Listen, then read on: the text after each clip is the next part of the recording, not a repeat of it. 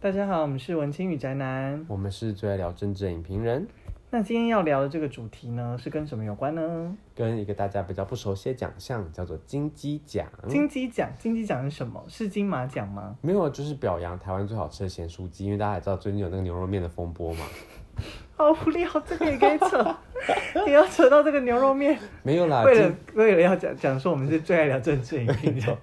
拍摄我们要聊这件事情，我们就是聊金鸡奖本身，它其实是中国那边的算是最高的电影的奖项吗？就是通常会跟讲金鸡奖跟百花奖这两个这两个。如果党到这边大家还是一头雾水的话，先不要转台，它其实就是像我们台湾的金马奖这样子，对，俗称就是华语界的三金啦，这样对子。电影界的三金嗯，，华语电影界，对对对，对没错没错。所以今天跟大家讲这个金鸡奖呢，是因为它在十一月二十五号要颁奖了。嗯那这次呢，里面有一个比较受人瞩目的一部片，也是大家比较可以现在就看得到的影片啦。那是有一部电影在叫做 Netflix 上对，在 Netflix 上是我们的好伙伴，叫做叫做《少年的你那这部片呢，在这个金鸡奖是听说入围了十一项哦。》，是最多的入围的我看这个最报大赢很像家，唐老师在报星座，或者是一些主播，很烂的娱乐主播，然后而且他在香港金像奖也已经获得了八项大奖的殊荣，怎么会这么夸张？有这么好看吗？嗯，我你有我自己是看过了啊，嗯我觉得在中国电影里面，它算是有一点少见的野心跟格局，但是整体的表现上面，我觉得除了演员之外，其他都是比较比较普通一点。嗯，我是觉得客观来说，就是我是觉得还好，没有到非常的打中或者是多讲多深的事情。嗯，对，可是我觉得，就其实我在边边看，一度就是想说，这个会过那个中国的广广电广电局的审核吗？那你不觉得这就是他比较可以拿到十一项入围的原因吗？为什么因为他很多东西是游走在这个线上？写实的这个边缘啊、嗯哼就是他很多东西其实讲的蛮露骨的。因为对，其实跟大家讲一下，这部片它是在讲说，呃，在中国它还是非常讲求，呃，以考试对，来决定你这个人的成就的这个社会环境之下，没错那，有高中生呢，他们在校园里面就面临考试压力，但是它又掺杂一个更大的因素是他们面临着校园霸凌的很严重。那里面的主人翁就是周冬雨，他在学校里面就是长期受到同学的霸凌，对，那他在这个霸凌的这个过程当中，也寻求了一些帮忙啊或慰藉，所以认嗯识了另外一个男主角，叫做易烊千玺饰演的一个角色。对，那他们呢，是小混混，小混嗯混，嗯那就是一个好学生跟小混混的爱情故事搭上线，嗯哼，以这个作为基底，但是包装了霸凌，包装了他们考试的这些社会问题。嗯哼，不对吧？反过来是考试跟社会议题，然后包装了他们两个相遇的这个爱情线部分啊。哦，这可能就是我们两个觉得这部片好看跟你比较普通的那个差异，哎，就是我觉得他。嗯，他的爱情是基调，但是我觉得他的他的野心是要讲这些社会议题。哦，对啊，对啊，对啊，我对也啊是这样认为的。嗯我只是觉得他包一个爱情的皮啊，因为它可以更大众、更通俗啊。或者是让他更可以通过审查吧，因为他可能会讲说，我这是一个爱情戏，他只是在这样的环境之下，嗯哼，对啊，可是我就觉得没有那么，就是没有那么好啦。我觉得就是没有感同身受。应该说那些议题就是知道，我觉得就是可能在台湾人的眼里，我我会觉得说哦，这些事情我们都知道，就比如说嗯霸凌或是考试压力，就是我觉得如果要论对对这些事情的讨论的深度的话，我觉得我们的作品就是台湾的。很多电影影视作品是更有力的，包括像是你的孩子不是你的孩子啊，嗯这种用科幻的方式呈现的，对，或者像甚至像以前的危险心灵啊，嗯，或是像很多霸凌的，就是像近期也有像国片、像无声这样嗯这种电影的作品，我觉得讨论都会就会比较深入。更早期还有一部台剧叫那个啊，嗯，他们在毕业前然后啊他们在报毕业前一天爆炸，呃我那们更讲早一堆期台剧来跟人家电影这个比，我们好像有点不尊重人家欸。会吗？还好啦，也还因为我觉得我们这些作品都很深刻，而且如果你看我们刚刚提这些作品，都其实年代至少不是今这一两年嘛，你的还是不是你的还在是去年的作品，对对那它对当然用一种更新的手法来呈现。对啊。但如果你是要讲那种比较传统，就是叙事型的话，嗯那你看像我刚刚讲那几部台剧，其实我们很早以前就在谈论这个话哼题了，是是，然后是这个话题在台湾它也比较不那么禁忌，嗯或者说它也它当然还是我们社会当中一个很重要的问题，没错。对可是我们已经用很多方式来讨论这个议题，对，所以当这个议题再度浮现到台面上的时候，在台湾可能大家反应就没那么大，可是在中国也许就会引起一定程度的讨论。对啊，可是我觉得这样是好事啦。我是觉得好不管事怎么啊样都是对好，啊就会能够引起讨论跟重视，我觉得都是好事。啊更重要的是，这样子比较有议题性的作品还可以获得奖项的提名，我对，觉这得个我也觉得很讶异耶、我也是很乐见这样的情况啊。我给那个广电总局拍拍手，有就可是能给这些奖项拍拍手，有可能他们只是还没发现，到时候要要把它 DQ 掉， 直接不能又不能播，没有就哎得都已了经奖，播然了后隔天 DQ 掉啊，什么意思啊？就拿掉他这个得奖的那个。但是我觉得撇开这议题的深度，我觉得让我很惊艳的这问题的这个点呢，就是就是易烊千玺的表现，我觉得非常令人惊艳。你觉得他长大了？我觉得他好大，他我觉得他我一度以为他是彭于晏呢、或是张哦孝全，就是那个沧桑感跟那种那种有点男，就是成长的那种，就是男孩变成男人的那种样子的感觉。就是因为我的脑海里，他还是在唱《宠爱》跟《青春修炼手册》啊还，怎么是突然就长皮肤大了、哎很白很嫩，对啊然后很 Q 弹样子。可是他到了这部片里面，他突然把那种沧桑历练，或者是嘖这个社会加注在他身上的无奈，都表现在他的脸上。，对，我觉得很讶异，他有这样子的表现呢。就是他怎么现在皮肤变那么差？没有了，不是，不 是。说不定也真青春期嘛。难哦，免对对对。对，啊我就觉得哇，好厉害哦！就是真的是颠覆我对他的想象。那除了他外表上的改变之外，你觉得他演技怎么样？我觉得演技很不错啊，就是就像你刚刚说，他有把他这个角色的这些压抑跟社会的对他的对他的压迫，嗯，或是这个世界，还有他有点好奇跟想要逃脱，但又却无法脱离的这种状况。嗯，他这种矛盾跟挣扎，还有对于呃女主角的这种感情，然后又没有办法全心全意的爱她的这种这种距离感，我觉得拿捏的很好，嗯，然后也不会太过煽情啊，就是比如说哭啊或是愤怒的时候的表现也都拿捏的很好，整体而言我们俩应该同意他演出的还蛮不错的嘛。很不错啊。所以他这次在金鸡奖也入围了最佳男主角，没错那在香港金像奖是得到了类似我们台湾新最人佳奖新演员的这个角色。嗯没错，那你觉得他的对手周冬雨嗯呢？这个长期以来你很喜爱的一个演员，周冬雨我长期以来很喜爱，你爱死周冬雨了不是我吗？还好吧，你从那个我七只有语我安就爱生七啊，月与安生而已啊后来的我们你也觉得还不错哦，啊。后来的我们，对啊嗯好像是哦， 后来的我们也是大家可以在 Netflix 上面看到的作品，《七语对对安对对生》对就对是四零四吧，Not Found。七月与安生。嗯，没有啦，现在应该呃很多地方可以看得到，很多地方可以看到你说正版像是平台，哦，正版平台 OK，好 反正就是，嗯，我觉得就是周冬雨给我的感觉就是，好像在演同一个样子耶，我觉得啦，就是你我还说是和最我喜欢们她刚在《七月与安生》里面的表现。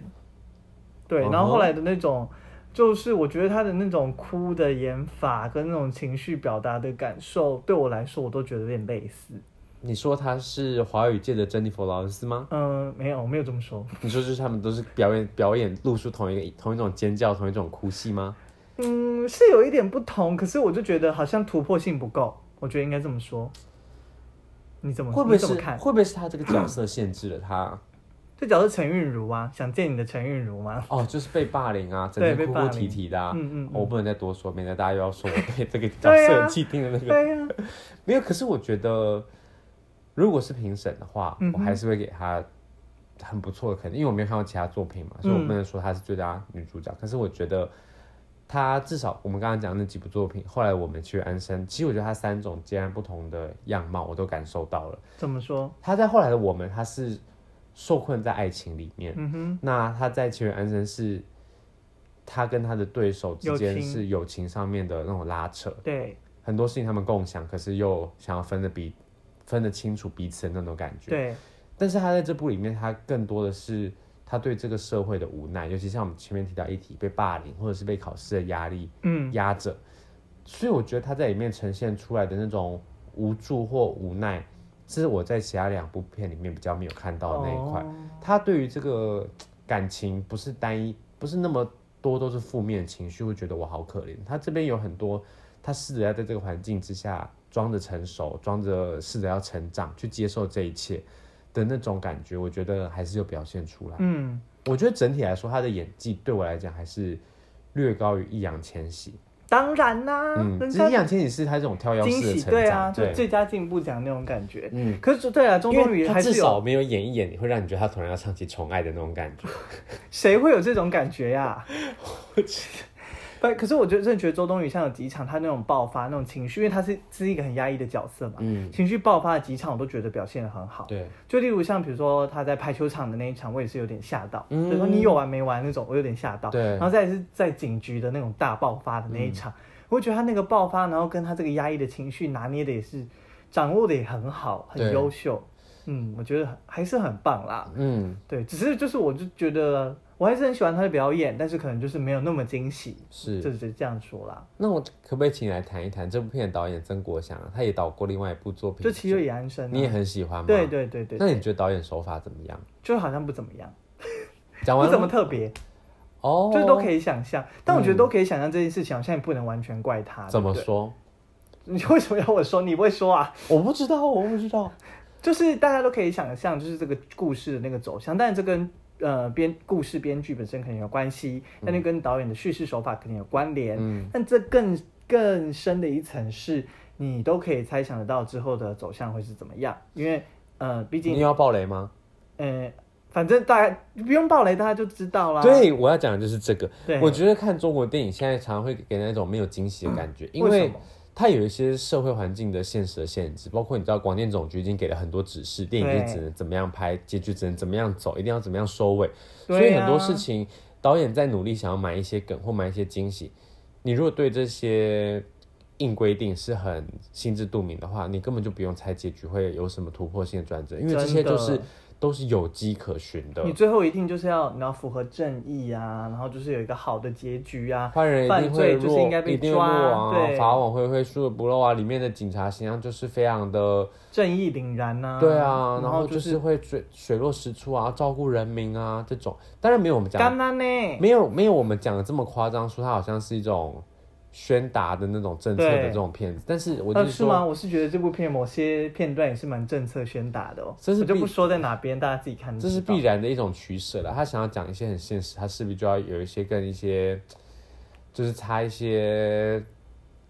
就是要修饰它没嘛。错，对啊擦一些粉。没错，就是就是这个意思。对啊，就变得就是没什么惊喜，我就觉得这样真的也是蛮可惜的。嗯，嗯，那你刚刚有提到，我们今年金马奖也有一部作品，也是以霸凌为主题的一部分的电影嘛，叫《无声》。对，无声，但它不不一样的地方是在讲，就是听障人士他在校园被霸凌，其实算是新闻事件之前改编的这样子，嗯台南的启聪学校的事件，不一定啦，就大概应该是在讲这件事情。那你看完之后觉得呢？